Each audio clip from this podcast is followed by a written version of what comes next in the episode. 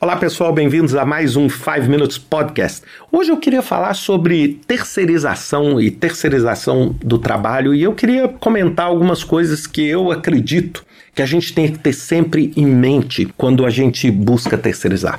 Bem, uma das coisas que é clássica é que a maior parte das empresas hoje, é, das empresas, das organizações, elas buscam terceirizar uma parte do trabalho no sentido de ter mais flexibilidade no sentido de minimizar os seus riscos, ou seja, em vez de eu ter uma equipe minha que está sujeita a uma determinada legislação, eu tenho um terceirizado que pode fluir recursos de uma empresa A para uma empresa B, eu posso escalonar, eu posso aumentar ou diminuir esse serviço baseado na minha necessidade. Bem, essa é a essência da terceirização e isso vale tanto para a rotina quanto também para projetos.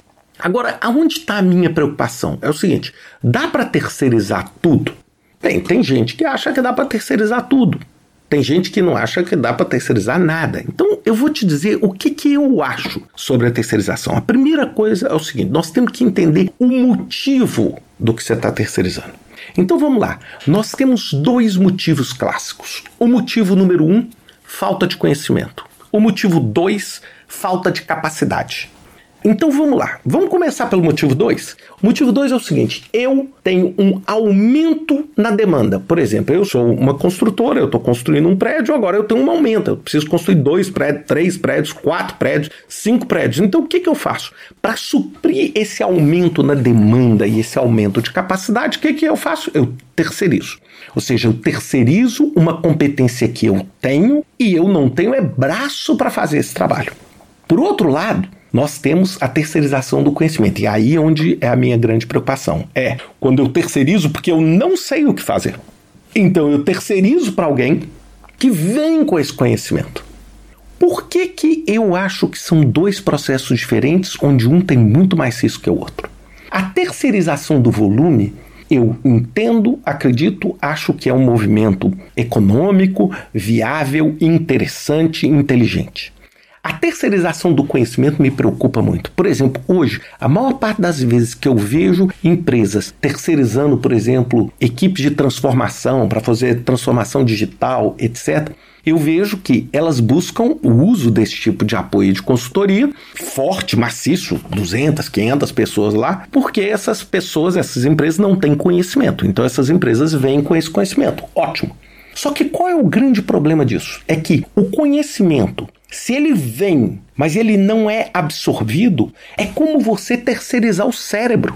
Na hora que o cérebro vai embora, não há corpo que movimente. Perceberam? Então, assim, eu estou fazendo essa analogia do ponto de vista didático. Então, por exemplo, se você, porventura, terceirizou um braço e, e não tem esse braço, Bem, não estou dizendo que isso é bom, mas você tem o resto do corpo. Agora, sem o cérebro, você parou. Então, uma das coisas mais importantes é o seguinte: o que que você está terceirizando e por quê? Se você está terceirizando porque você não tem volume e capacidade, ótimo, porque você domina o conhecimento.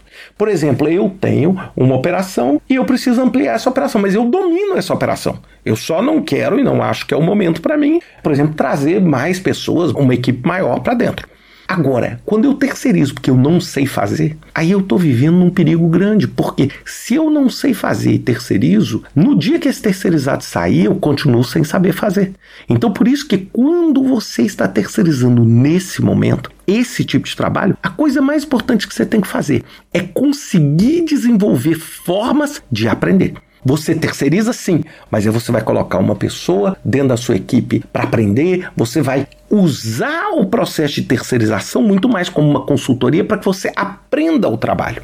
Perceber? Aprenda o trabalho. É exatamente isso. Então, assim, eu vou fechar isso com aquela analogia clássica do pescador. É? Então, por exemplo, eu sei pescar. Só que eu estou querendo pegar mais peixes. Então eu contrato outros pescadores para me ajudar a pescar. Então, ao ter 10 varas ao invés de um, eu consigo, né, fazendo uma conta boba, pescar 10 peixes ao invés de pescar um, eu consigo ter escala, mas eu sei pescar. Agora, outra coisa é eu terceirizar alguém para pescar, porque eu não sei pescar e essa pessoa me entrega o peixe pronto. Ela me entrega o peixe pronto. No dia que aquela pessoa chegar e falar assim: agora para pescar para você eu cobro o dobro, ou agora eu não quero mais pescar para você, o que, que acontece? Você tem o peixe, mas você não sabe como esse peixe chegou lá. É exatamente isso. E hoje nós vivemos na sociedade do conhecimento. Então é por isso que eu assim sou tão paranoico dentro dos meus projetos para tentar ampliar o máximo possível a minha base de conhecimento de modo permanente.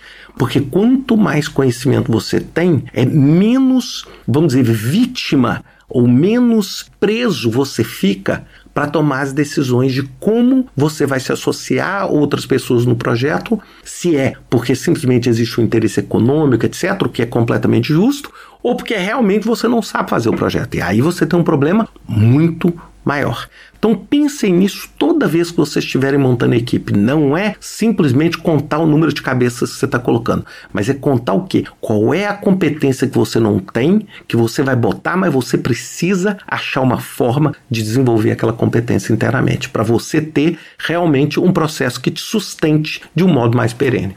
Pensem nisso e até semana que vem com mais um 5 Minutes Podcast.